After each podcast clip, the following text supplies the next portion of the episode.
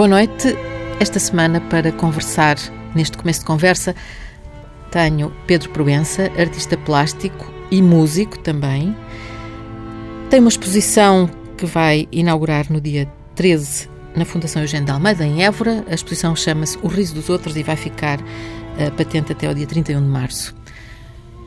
Ele tem outra característica que eu descobri pelo meio das pesquisas que fiz, que é ele é um tintinzinho. Já vou explicar o que é que é um tintinzinho.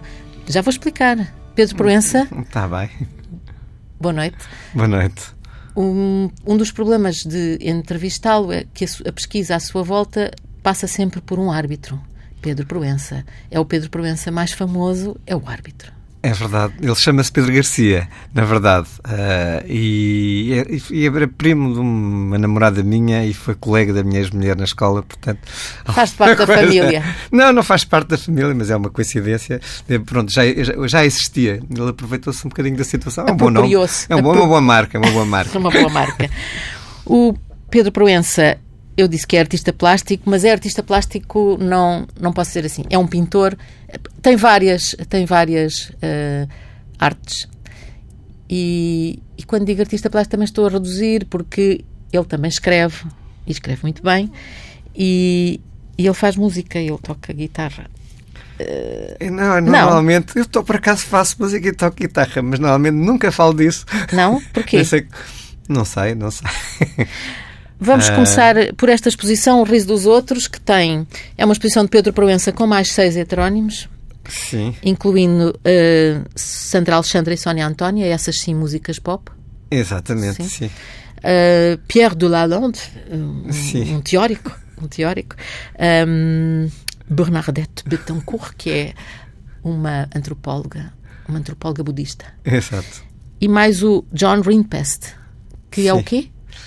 O John Rinpest também, pronto, não é, esse é mesmo artista, mas é um artista que foi muito súbito, eh, surgiu para aí há dois anos, uma coisa assim do género. E a, e a, Rosa da Vida? E a Rosa da Vida é uma, é uma tipógrafa. É uma tipógrafa, faz muita e artista falta. também. E artista, e artista. Eu uh, li no seu Facebook que nunca se divertiu tanto, provavelmente também nunca trabalhou tanto como a fazer esta exposição, O Riso dos Outros. Porquê? Eu acho que, na verdade, acho que me tenho divertido sempre ao longo da vida, mesmo às vezes nas, nos momentos mais difíceis. No caso desta exposição, eu acho que foi um trabalho para mim divertido, foi perceber uma série de coisas que eu tinha feito de uma forma ligeira, ligeira, mas insistente ao longo dos anos. Portanto, este, este, estas personagens existem, algumas desde 87, uh, mais desenvolvidas ou menos desenvolvidas. Houve uma altura que eu tive Uh, fiz não sei quantos blogs com algumas destas e outras. Depois há muito mais gente aí espalhada, não é? Há outros que ficaram de fora desta Ficaram de fora, sim, sim. Ah, uh, mas para mostrar obra, não é? Havia um, uma personagem que era o Jorge Judas que, que estava para mostrar, mas eu depois desisti porque achei que pronto, não estava com. Não, não sabia o que é que ia fazer. Exatamente, ele tem obra também visual, mas não sabia exatamente o que é que havia de fazer. Mas tive que fazer um, primeiro um trabalho de, de, de perceber o que é que, que, é que tinha Uh, e, e, aí já é um trabalho, já começa, começa a construir um bocadinho mais as personagens que já existiam. Portanto, no, no, fundo, é perceber o que é que já está feito, inconscientemente ou de uma forma natural, e tomar consciência. Para mim, foi, essa parte foi divertida e depois perceber que tipos de trabalhos é que eles já tinham, que podiam ser feitos, ou outros que eu poderia fazer. Portanto, foi todo um processo. Uh, para mim, de reorganização da minha mente, perceber que há uma série de filões que eu posso expandir como um universo, uhum. Uh, e que, e que pronto, e que, estão aí para surgir. Eu, uma das coisas que me aconteceu foi há um ano e tal, foi com o Manuel João Vieira à, à feira de base, ele, ele telefonou-me quase na véspera, se queres vir, e se eu vou, e lá no meio da exposição da, da feira uh, me disse, devíamos fazer umas coisas conceptuais e não sei o quê. O que aconteceu foi que eu mal cheguei, ainda em junho, comecei a inventar uma série de livros, sobretudo do John Rindpest, uh, e que com, trabalhando no Photoshop eu conseguia inventar exposições que não existiam no sítio que me, apete, que me apetecesse. E isso foi para mim uma espécie de explosão. E depois eu criava livros eh, de outras pessoas. E o próprio depois os livros. Pierre de Lalonde tem bastantes o livros. O Pierre de Lalonde já tinha, sim, já, já tinha, já tinha, já tinha muita coisa. Tudo isto está no catálogo da exposição, no, no livro, que é um, é um livro, posso dizer que é um catálogo? É um catálogo livro, há, há, pronto, há dois livros, é o catálogo livro, depois há um, um livro complementar do Pedro Eiras, Pedro Eiras sobre isto, que de repente dá um ar de legitimação, que a mim me agrada, não é? A toda esta explosão que me aconteceu, sobretudo de, de, desde essa altura, tornou-se mais uh, feroz e louca. Já vamos uh, falar mais sobre o riso dos outros. Eu vou explicar que o Pedro Proença nasceu Uh, no Lubango, na altura Sá da Bandeira, em Angola, em 1962, numa altura em que Angola estava a começar, estava em, em, já em evolução, mas numa fase muito violenta, a guerra colonial. Sim. Uh, mas viveu pouco tempo em Angola. Não, eu, fui, eu nasci, sou um filho da guerra, não é? O meu pai foi, foi para Angola uh, em 61, foi, fez na Nambuangong, portanto foram primeiro para Luanda e depois deve ter feito o resto, pronto. eu nasci lá acidentalmente, estive lá mais uns meses. Não, é, não meses. se sente angolano, propriamente. Não, é, um, é uma gostaria, não me sinto angolano, quer dizer, sinto, é, um, é uma parte da minha vida que, que mas não, não tenho, não tenho essa, dizer, qualquer sentido de identificação com, com esse espaço. Uh, mas é, é, curioso, sei lá, se um dia for lá, se calhar sinto. Nunca foi a Angola? Nunca mais voltei, não. Nem tem curiosidade? Tenho. Tem? Tenho. Uh, por aquilo que percebi, um dos lados de, de curiosidade ou de, de, de, espanto é a, arte africana, propriamente dita, não é? A arte africana, que não sei se vai encontrar em Sá da Bandeira, em Lubango, mas a arte africana tem uh, características muito, muito especiais. Sim. Estudou a arte, a arte africana? Eu estudei, eu acho que estudei quase todo tipo de artes e acho que fui influenciado por quase, quase todo tipo de artes, sobretudo. Uh, uh, de Angola também, não é? Nós temos aquele caso mais gritante na arte portuguesa que também teve alguma repercussão sobre mim, que é o que era o Joaquim Rodrigo, que copiou umas coisas dos uma recolha antropológica feita pelo José Redinha e que depois determinou um bocadinho da sua produção. Eu também já fiz umas coisas influenciadas por isso. Uh, e é curioso porque eu fiz uma exposição em 85 no Porto, uh, no, no Jornal Notícias, Uh, e que havia umas críticas que depois saíram que, assim, que aquelas obras revelavam a minha nostalgia, qualquer coisa africana. Portanto, às vezes há uns equívocos deste género, mas se calhar há aqui qualquer coisa por trás que ficou. Porque é engraçado que, uh, tendo nascido em Angola, Uh, vai ter a Angola, vai ter a arte africana por outro caminho completamente diferente, um caminho muito mais intelectual, não é? Não sei se é intelectual, eu acho que é sempre sexual. Sim. ou formal, ou qualquer coisa, a empatia das coisas. Uh, o Pedro Proença, uh, o, pai, o pai do Pedro Proença era médico, psiquiatra, psicoterapeuta, sim, sim, sim, morreu quando o Pedro tinha 9 anos. Ainda assim deixou uma grande uh, marca em si. Eu acho que sim, eu acho que tive uma infância muito variada. Em Lisboa? Em Lisboa, em Lisboa.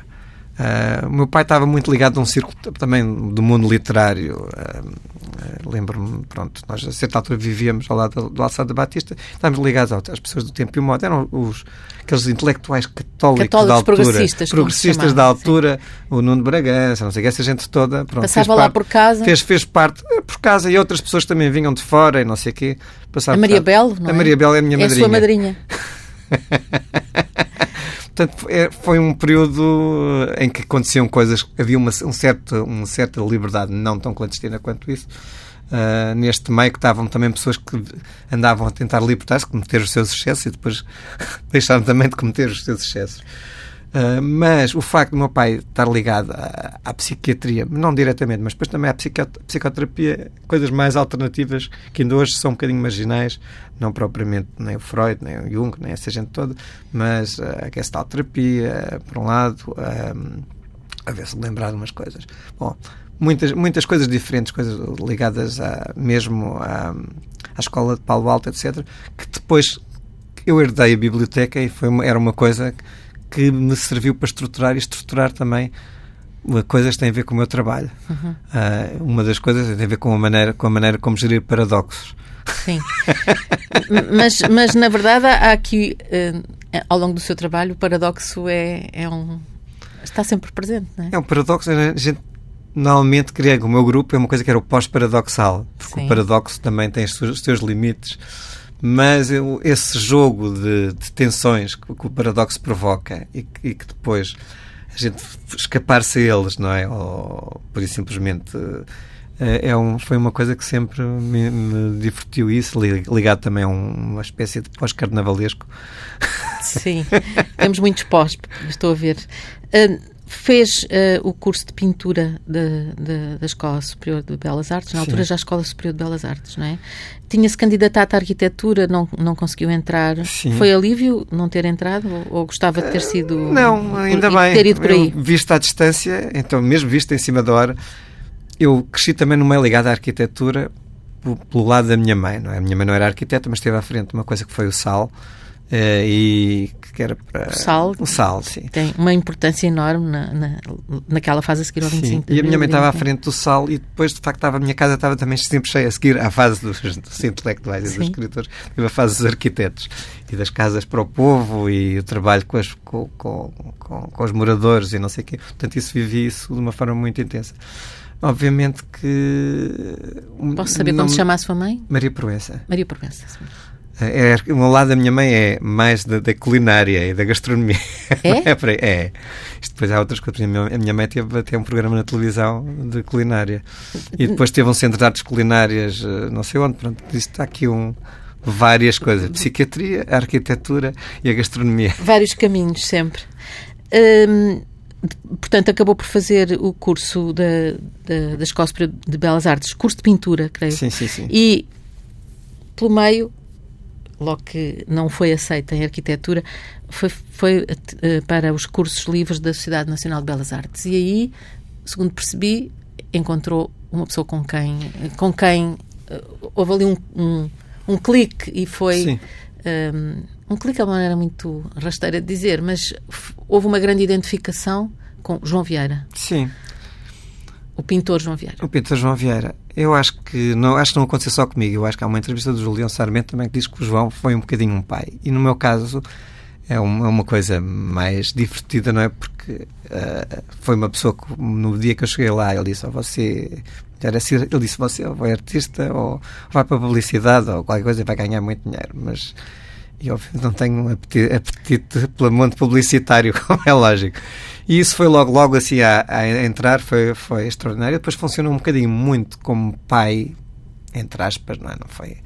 Não, não, não vi, mas um pai relativamente ao mundo das artes, claramente. E depois a relação que eu tive com o filho dele, com o Manuel João. Manuel João Vieira.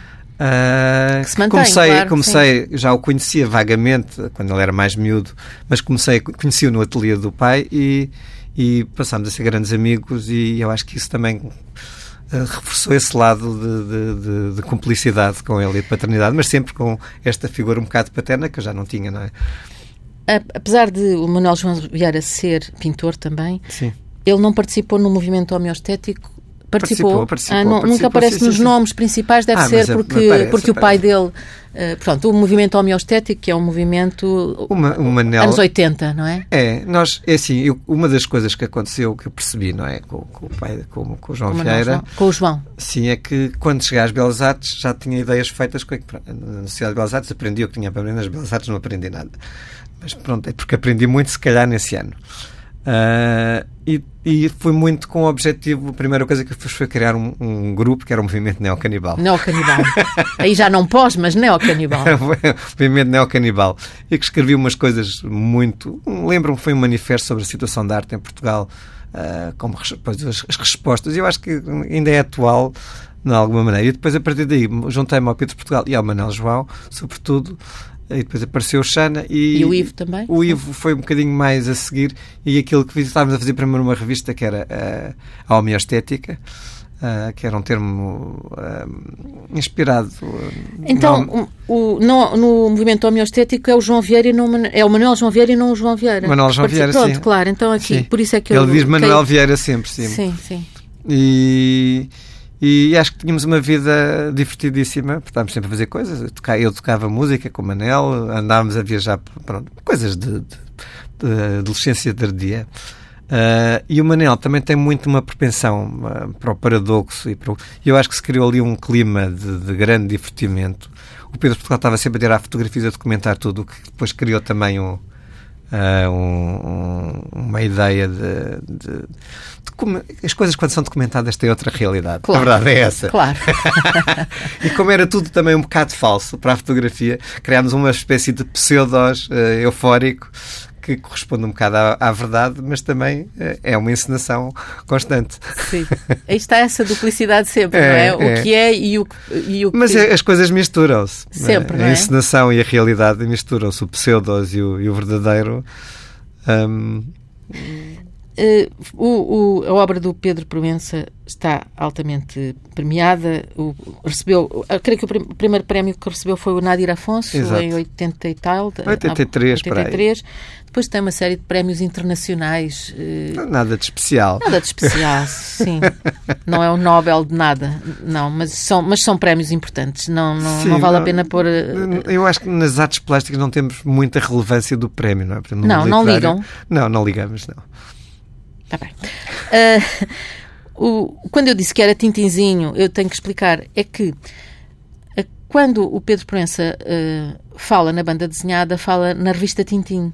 Sim. Não apenas no Tintim, na obra do RG, mas na revista Tintim que saiu em Portugal. Sim. Que era uma revista que juntava o Asterix, que, que não, sim, no, sim. no Tintim... Juntava imensas coisas. No Tintim belga não, não, não fazia parte, não é? Havia e, portanto, as pessoas. Sabe que a, a revista foi dirigida pelo Dinis Machado. Sei, sei, sei, sei. E ele chamava às pessoas que liam o Tintim os Tintinzinhos. Exato. Pronto, é... Eu acho que foi, super, foi uma Essa... revista super marcante para a minha geração. Eu acho que a mentalidade de muita gente, incluindo do nosso Primeiro-Ministro, que foi meu colega de carteira. Aonde? Uh, entre meu colega de carteira na, no, na escola, que ele era a secção da Francisca Ruda do Conservatório, depois passou a ser Fernão Lopes. Uh, ele chumbou um no ano, depois fica no bairro alto, depois chumbei um ano, aquilo ficou na calçada do Combro e depois ali na rua, não sei se se era do Calho, bom, era por ali, por zona, no Palácio Andámos por uns palácios, estávamos sempre a mudar de sítio. E depois continuei com ele, a dar-me com ele no Liceu Passos Manuel e, e, e uma, algumas colaborações políticas, se bem numa, numa perspectiva independente. Sim. Ah, não, não sabia que tinha. Mas eu acho que há um sentido de humor, não é? Que, que deriva não tanto do RG, mas mesmo, sobretudo, do, do Goscinny, que eu acho que é um grande um escritor genial uhum. uh, e que fez coisas uh, mesmo de antropologia da cultura, noutros, não, coisas que não foram publicadas cá, mas que, que eu acho que nos deu um, um certo humor que também teve, acabou por ter as suas consequências menos menos gloriosas porque somos mais ligeiros, se calhar, em algumas coisas, levamos as coisas com certo humor. Mas pronto. Mas isso é bom, não é? E para a nossa vida é ótimo. Sim, é... não, não fazemos é coisas tão uh, existencialistas nesse sentido. Não quer dizer solenes, que não é isso que solenes, dizer. sim, sim. É. São é. pouco solenes. Somos pouco solenes. É. Eu uh... acho que é toda uma geração que é pouco solene. Sim, uma geração também que, que uh, floresceu, digamos, depois do 25 de Abril. É? Porque, foi o entusiasmo revolucionário. O Pedro tinha 12 anos quando Exato. foi o 25 de Abril. E vivemos isso tudo em versão adolescente.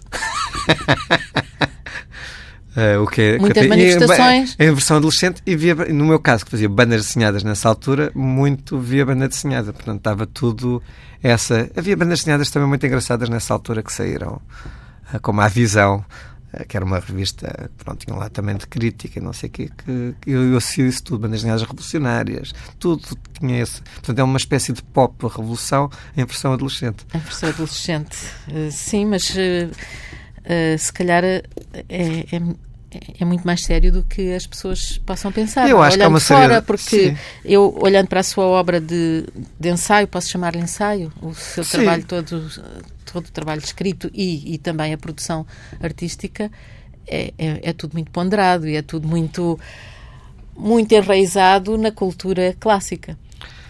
Clássica, sim, sim. No claro. meu caso, sim, sim, sim, acho que sim. Uh... Podemos, podemos estender os clássicos até ao Tintim.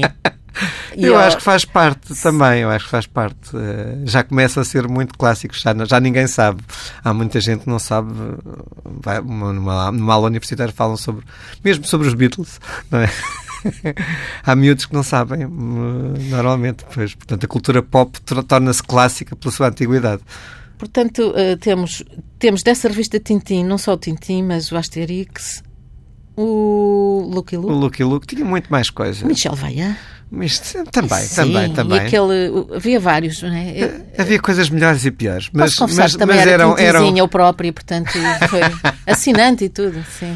Era. Pois, foi quando eu comecei a ler, foi no ano em que eu comecei a ler, e eu lembro-me, antes de ler, ainda vi os primeiros números antes de ler, depois li-os a seguir, que era uma coisa assim fascinante e tinha umas cores maravilhosas. Uh, E, e, e, e, eu fiquei fascinado, de facto, com o mundo das imagens, como tinha também, por exemplo, enciclopédias ilustradas. Ah, sim? Ah, é. As enciclopédias ilustradas fascinavam-me imenso. Ainda fascinam, não? Ainda fascinam, sim, sim. E dicionários. Isto tem a ver um bocadinho com a exposição que eu Aí está a, a exposição. Eu ia passar para a exposição. Uh, podia dizer ainda que tentou traduzir eh, uma parte do Antigo Testamento, sim. na versão Ferrara, não é? Da Bíblia sim, sim, de Ferrara. E, e então, conseguiu? Eu acho que é engraçado porque há uma tradição ibérica que normalmente é menosprezada, feita por, ao longo do, do, da Idade Média, mesmo antes do Renascimento, de traduções feitas por, por hebreus. Eu prefiro chamar hebreus do que judeus. Um, e que, pronto, hoje em dia estão recolhidas. Em Portugal há poucos sinais, mas é um, são traduções que, no caso da Bíblia de Ferrara, que é muito criticada porque é uma, uma tradução letra a letra, palavra a palavra, mesmo a ordem da sintaxe está esquisita, normalmente é dada como elegível. Eu tentei fazer o mesmo em português. No fundo, aquilo já é um portuguesinho, um português espanholado, medieval. É ladino? ladino? Ladino, sim, sim. sim. Um, meio medieval. Mas eu percebi que se, se, colocasse algum ritmo, aquilo, e se fosse recitado em voz alta, era só dar espaço às palavras, que uh, é entendível e, e, e com uma fidelidade textual que mesmo hoje em dia é difícil de encontrar nas, nas traduções da Bíblia, uhum. mesmo as mais, uh, mais informadas e mais pronto. Uh, e, e, isso acho muito interessante. Chegou a publicar essa, não, essa não, tradução? Não. Foi só um exercício Não, seu? é um exercício, pronto. É um, é um, eu tenho muitas coisas, não tenho a opção de publicar. Tenho o prazer de fazer, sobretudo. Uhum. uh, ah, eu vou ainda. Estou aqui a adiar o riso dos outros, mas já vamos sim, ao sim, riso sim, dos outros. Uh, fez letras para computador, letras. Eh, sim, letras. Sim, fontes. Fontes. fontes. Um, que fontes é que, é que posso dizer são do Pedro Proença? Elas não estão aí. Elas não? São, são, mais uma vez pessoais e para fazer. Já fiz um, um ou dois livros. Uh, um livro muito tipográfico que fiz há seis ou sete, oito anos, que chamava Intitulados Títulos, mas que era assim uma salada de fontes. Uh, e depois passei a usar algumas, quer dizer, no fundo tinha esta coisa todos os tempos ter uma coisa mais personalizada e, ter, e depois coisas que eu não encontrava e que não tinha e que não queria gastar dinheiro também. Disse, olha, não tenho isto, faço. Obviamente que às vezes não tem o perfeccionismo de algumas fontes. Algumas estão, estão lá perto do perfeccionismo, porque eu fui um autodidata a fazer isso. Mas a certa altura tinha uh, recursos que mais ninguém tinha para fazer o que me apetece. E isso. Uh, facilita-me a vida porque a, a partir de, dessas fontes, algumas que não eram fontes de letras, eram mesmo, por exemplo, de, de imagens, que me serviam para compor uh, obras de arte, etc, etc, fazer coisas... Pronto, criar metodologias em que as obras de arte surgissem de uma forma quase uh, brincadeira de criança que é carregar umas teclas ao calhas, depois aparece uma coisa... É um jogo de crianças. É um jogo de crianças. Também tem livros para crianças, tem, tem vários. Ilustração, sim, sim. Ilustração de livros para crianças. E até fez um tarô. Sim, um sim. tarô, mas não ligou importância a isso, não, nem, nem foi investigar fiz, o, o tarô. Não, fiz um, um, barato, um barato de cartas que eu fiz antes para, para a Fundação Gulbenkian, deu mais trabalho.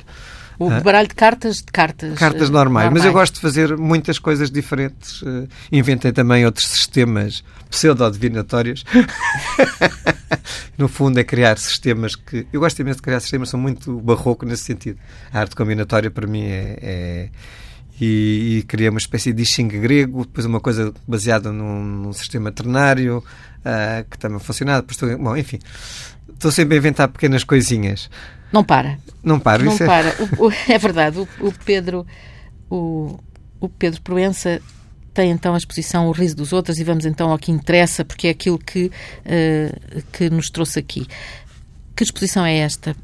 A verdade é que eu não vi ainda a exposição, só vi o catálogo, o catálogo livro, porque a exposição está em Évora, eh, está a ser montada ainda em Évora. Sim, vai começar a ser montada. Ainda nem sequer está. Ainda nem está. Uma das coisas que eu tive que fazer foi fazer um catálogo uh, pré-exposição, não é? Uma exposição. De... Obviamente que há coisas no catálogo que não, uh, que não são. Um, que não, são, não, não estão lá. Há coisas no catálogo que são como, como se fossem documentários. Eu tive, na tal, na tal depois de Manuel João Vieira, fiz de facto muitos livros e algum, algumas das personagens, como o Pierre de Lalande, que já tinha uma obra. Uh, fiz, por exemplo, um livro que é uma autobiografia, porque ele canibaliza outros autores e, e vai remisturando-se com outros autores e vai Ele é um homem em permanente remix. Sim. tipo Pedro Proença? Pedro, só que ele tem um estilo aticista, um estilo, ele tem um estilo de frases curtas uh, e as frases curtas são mais fáceis de se recombinarem. Às vezes recombina-se com ele próprio. Um, e, e, e, e, o que aconteceu foi isso, foi tentar transmitir um bocadinho o que é que são essas personagens. Uh, e isso abrir várias pistas de leitura que se interagem umas com as outras, porque há coisas que de facto passam. E, bom, sou eu, não posso escapar a ser eu e às minhas limitações. Mas isto abriu muito algumas limitações que eu, que eu, que eu ia tendo, porque um artista, por exemplo, desenha, tem uma série de objetos internos que depois é difícil há maneiras de se libertar disso, que é copiar uma coisa, mas é um trabalho de reciclagem e de, de, difícil de avançar, não é? Todos os temas, acontece também com os escritores. Há uns temas que são recorrentes, etc, etc. Uhum. Este aqui permite-me um bocadinho abrir um bocadinho mais.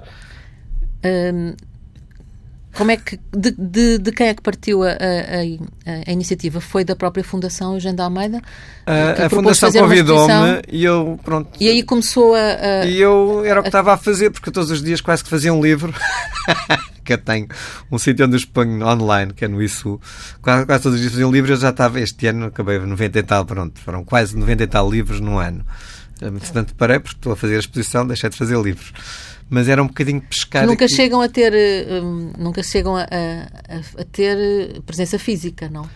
Às vezes, às, às vezes, vezes tem, às vezes sim. ainda vão lá, sim, sim, sim. E depois houve uma exposição que eu fiz no início deste ano, na Fundação para as Telecomunicações, uh, que era exatamente um dos livros que passou para a exposição.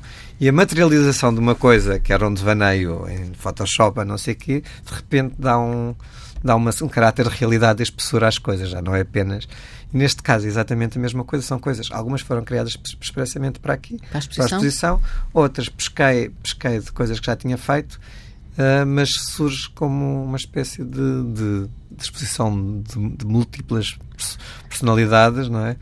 Uh, que, que tem qualquer coisa de jubilante e divertido. Uhum. Esse lado jubilante e divertido é essencial para si. N nunca. Eu acho que toda a gente é. que tem uh, uma vontade de, ser mais do que é, é? ou de, se pro de progredir em algum sentido, é no caminho, como diria o Spinoza, é a, a, nossa propensão de crescimento é a alegria, não é? E o riso é, é, eu acho que é o motor mesmo, no caso do Pessoa, por exemplo, da heteronomia. Eu acho que o riso é subjacente. O, a alegria e o riso são subjacentes ao facto de, de estarmos em expansão. Hum. Que, sim, sim. O, o riso dos outros, quem são os outros? Os outros são. são os heterónimos? São Não. esta espécie. Sim, sim, sim, sim. Os outros também podem ser os outros. Eu acho que é assim, um, os títulos têm sempre o seu lado de ambiguidade, não é? Uhum. Uh... Um, Disse-me há antes de começarmos a conversa, que uh, vai ser entregue um documento ao Primeiro-Ministro sobre a situação das artes. Sim. Fiquei a saber ao, ao longo desta conversa que o Primeiro-Ministro foi seu companheiro de carteira, como se chamava nas escolas. Companheiro de carteira. Sim, o Babus. O Babus. um, aí está também uma duplicidade. Vai aparecer-lhe numa situação formal e são, uh, são, mas são amigos de infância, digamos. Sim, eu acho que o facto de apresentarmos uma situação que é, que é dramática para os artistas, porque há 10 anos que o mercado de arte não existe. E o mercado de arte é o motor das coisas. E além do mercado de arte não há mais nenhum apoio, não é? Nós, de facto, não, não, não sei se, se temos pensar em contar com apoios, mas eu acho que há uma série de, de coisas que são precisas reordenar e é preciso estimular, porque as instituições deixaram de comprar sejam bancos, sejam havia o BES, havia as coleções do, do Berardo, do, enfim, essas coisas todas, algumas que deram escandaleiras, mas que existem, as coleções estão lá, existem e é importante que sejam vistas. E depois há outros fatores... Mas não estão a ser vistas, não é? Não estão a ser vistas. A vistas. Depois... Elipse, por exemplo. Sim, exatamente. Depois há outras coisas que são importantes, que de facto são espólios dos artistas, que é uma das outras das coisas que nós falamos, que é de facto os artistas desaparecem. Não há neste momento um museu que mostre artistas pronto, contemporâneos ou das gerações um pouco anteriores a nós, com alguma consistência, as obras estão-se a degradar. Portanto, há uma série de coisas que eu acho que temos que alertar e que é importante, se pudermos trabalhar com o governo ou ou com, ou com quem quer que seja, não eu pessoalmente, porque não tenho, eu quero estar a trabalhar em obras de arte não nisso, sim. mas que se tomem passos, finalmente ou definitivamente, porque eh, no sentido de uma série de coisas que é termos de facto um museu de, de arte contemporânea portuguesa não é fingir sempre que não temos, ou que se esconde a coisa mais ou menos, e uh, que se, que, o que é que se pode fazer com os espólios das pessoas, e por outro lado, haver incentivos ao mercado ou uma política de compras que não seja uh, disparatada. Por exemplo, Serralves, neste momento, praticamente, as compras que faz são artistas fora do país. No momento não crise, eu acho que faz todo o sentido. No momento de, que eu acho que é catastrófico do mercado de arte, eu acho que, se tem, que as coisas têm que vocacionar para, para situações uh, que é não deixar que isto desapareça. Mas as novas gerações têm estado tramadas. Uhum. Portanto, isto... Porque ao mesmo tempo, uh, ao mesmo tempo parece que têm mais acesso às, às, às coisas, mas depois uh, é um bloqueio de facto, em termos económicos. Aqui não há, não, há, não há grande possibilidade. A gente anda a resistir, continuamos a fazer exposições. Blá, blá, blá, eu fiz umas poupanças, pá, não, tenho, não tenho estado horrivelmente, mas se não tivesse, estava aí a pedir na rua. Uhum. E, é, é, isso, é, o, o, Pedro, é este documento que vai ser entregue ao Primeiro-Ministro, que na altura em que esta entrevista vai para o ar já foi entregue, porque será entregue uh, ainda na, na, uns dias antes de, de, ir para o ar a, a entrevista. Uh, é subscrito por muita, muitos artistas. Mais, mais de 200 artistas. Isto foi uma iniciativa minha, do Pedro Portugal e do Manuel João. Portanto, aqui Sim, no Núcleo Homeostéticos tivemos apoio da, da, da da Maria da Graça Carmona Costa na organização disto, que de facto depois os artistas desconfiam. E eu acho que, quer dizer, eh, pelo menos 200 pessoas relevantes no, no mundo do, das artes plásticas estão presentes. Obviamente, haverá gente que estará de fora e eu percebo perfeitamente, porque também sou um bocado desconfiado nestas coisas. Mas, eh, mas isto é basicamente uma alerta e uma alerta positiva para ver se faz alguma coisa, porque andarmos aí a bradar faz-se muito barulho, esse cara tem efeitos bons, mas o que nós queremos é ter propostas construtivas para que estas coisas se resolvam e que haja de facto um incentivo ao mercado, às instituições e o Estado também providencia uma série de coisas para que a situação melhore. Nem que seja um bocadinho. Se for um bocadinho já é bom. Se for muito, excelente. Uhum. Pedro Proença, uh, como é que trabalha? Trabalha todos os dias, de várias maneiras, em várias plataformas. É, é um eu pouco trabalho caótico. compulsivamente. Compulsivamente. Compulsivamente eu acordo a trabalhar. Eu acordo às vezes na cama e comento. e levanta-se de noite com a ideia? Já me aconteceu a levantar de noite. Eu acho que nesse sentido tem um lado do meu pai, não é? Que é um lado pulsional, que é acordar, se quer fazer uma coisa, é cumprir, resolver logo a questão pulsional e ir para a frente e fazer as coisas. E às vezes outras que ficam para trás, mas. Uh, não, não dizer um dia vou fazer, é fazer logo. Quando disse que nas Belas Artes não aprendeu nada, uh, não aprendeu mesmo nada? Não aprendi mesmo. Foi nada. um tempo de estar com amigos? Foi maravilhoso. Foi. o que é que faziam?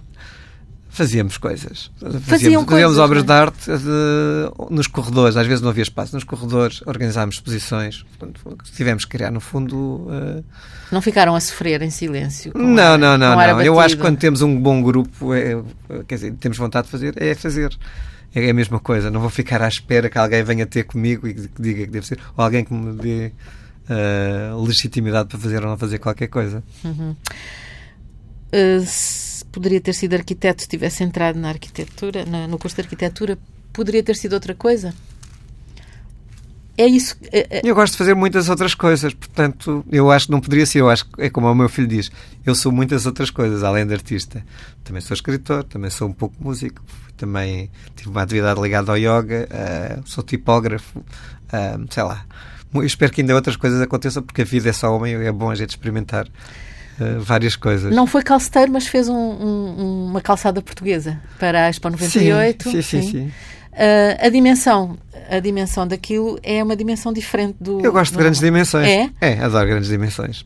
É, porque aquela calçada que está perto uh, do oceanário. Do oceanário, exatamente. E que tem, portanto, uns monstros marinhos. marinhos uh, teve que imaginar para para, em função também das pessoas, da maneira como as pessoas veem, ou, ou estou enganado?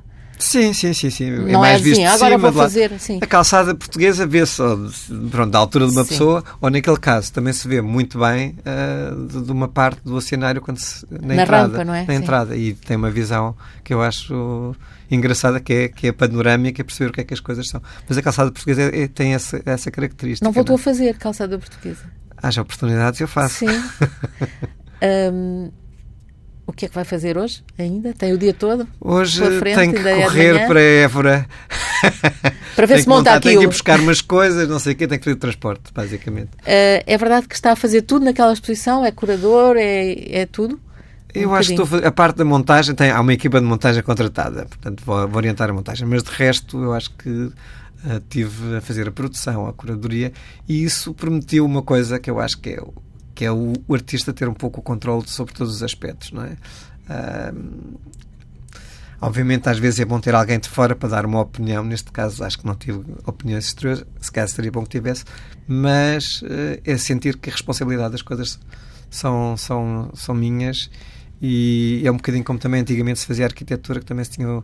Hoje em dia as coisas são diferentes, pronto. Mas eu, eu gosto muito de ter a responsabilidade dos conteúdos, do, não, não gosto de delegar muitas coisas em Agora, aconteceu esta, esta estranha situação, foi ter pedido um texto ao Pedro Eiras, para falar que normalmente não gosto também de pedir textos. E ele, em vez de escrever um textinho para o catálogo, escreveu um livro. Um livro. uh...